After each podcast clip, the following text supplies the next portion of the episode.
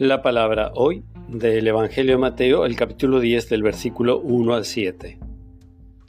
Jesús convocó a sus doce discípulos y les dio poder de expulsar a los espíritus impuros y de sanar cualquier enfermedad o dolencia.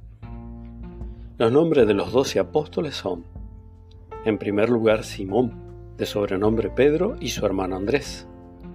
Luego, Santiago, hijo de Zebedeo, y su hermano Juan. Felipe y Bartolomé Tomás y Mateo el publicano, Santiago, hijo de Alfeo y Tadeo, Simón el cananeo y Judas Iscariote, el mismo que lo entregó. A estos doce Jesús los envió con las siguientes instrucciones. No vayan a las regiones paganas ni entren en ninguna ciudad de los samaritanos. Vayan en cambio a las ovejas perdidas del pueblo de Israel.